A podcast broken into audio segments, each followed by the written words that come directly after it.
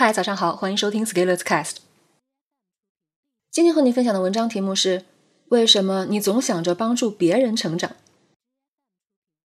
我会遇到一些让我感到害怕的人，这种人刚刚见到你，连基本情况都不了解，也没有怎么交流过，就充满热忱，浑身长满了让我来帮助你的气息。也许你会受他们的精神所鼓舞，但是也有一种隐忧。就是觉得自己是不是有什么问题？为什么对方总是说要来帮助你？就好像你找医生看病，医生突然很热情的对你说：“你有什么愿望要实现？你想吃点什么？我来帮你。”每个人每天的时间是有限的，所以我们压根儿不可能有那么多时间维护那么多的关系。有一个邓巴数，说是一百五十人是社交网络的上限。所以，你和任何一个人打交道，你把时间给了对方，对方也把时间给了你。时间就是金钱，时间比金钱还要金贵。你和任何人打交道，就相当于给对方花钱。人与人的交往到底是靠什么来维系？一个是利，利就是好处，这既包括金钱上的收益，也包括精神上的价值。人活着，先要赚钱。所以，大部分人都是出于经济利益的考虑展开行动的。所以我们都会有一份工作，要在职场上发展，要和许多陌生人打交道，结成联盟，形成对手。没有什么不好意思的。我们的社会生存基本功就是要赚钱。当然，赚钱会有很多通路与技巧。通过精神力量的方式赚钱是很有效率的提升方式。人都会有精神追求。你让他人开心了，受到的鼓励也是能赚到钱的。但是凡事都奖励，其实也会很没意思。所以第二个就是义，义就是道德、伦理、信念等等精神层面更高级的属性。义超脱了利的局限，弥补了利的不足。在进化心理学中研究了一种动物为同伴自我牺牲的现象，结论就是。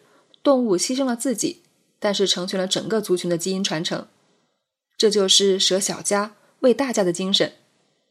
一个民族在历史长河中有没有生命力，就看这个民族是不是有大义之人。但是这样的人物是涌现出来的，并不是宣称出来的。在平日里，大家过日子，为了利而奔波，你并看不出谁会真正大义。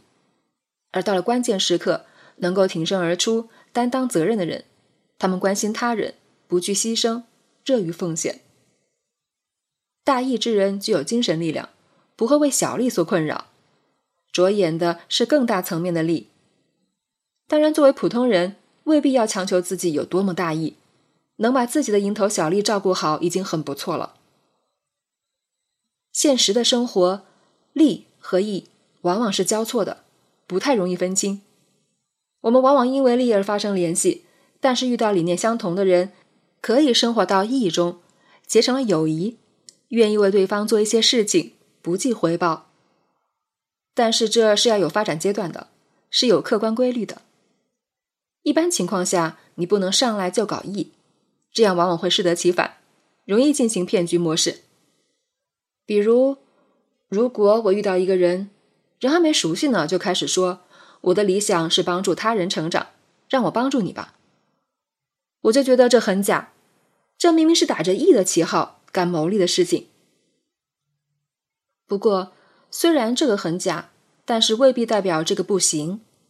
市场上仍然还是有很多人需要别人的帮助，甚至可以说，大部分人都认为自己需要别人的帮助，所以这给那些。我的目标就是要帮助别人成长，来实现自己的成长的人，很大的发展空间。帮助别人可以给自己带来快乐，也能产生价值，从而创造利益。但是别把这个天天挂在嘴巴上。如果你真的要帮助别人，那你就认真干些事儿，而不要搞得你帮助别人就是为了有一些回报。虽然你不说，但是却各种明示暗示，这其实就是沽名钓誉。人与人都是相互影响的。如果你能自己做好一些事情，仅仅是你持续行动就有很强的榜样作用，你的行动就可以帮助到别人，并不需要专门跳出来说我的目标是帮助别人成长。个人成长的事情，首先是自己解决自己的问题，然后顺便影响了一些人。如果你把帮助别人当成自己的职业，就像那一直说要免费的杀毒软件，最后开始给我弹出各种资讯广告窗口，不胜其扰。装上以后越来越慢，我宁愿他收我点钱，在我的电脑里永远保持安静。每个人都会有自己的利的诉求，先满足彼此利的诉求，才会有义的声张。但是打着义的旗号干着利的事情，也许能赚不少钱。这样就只能吸引到是非不能明辨的人了。本文发表于二零二一年三月九日，公众号持续力。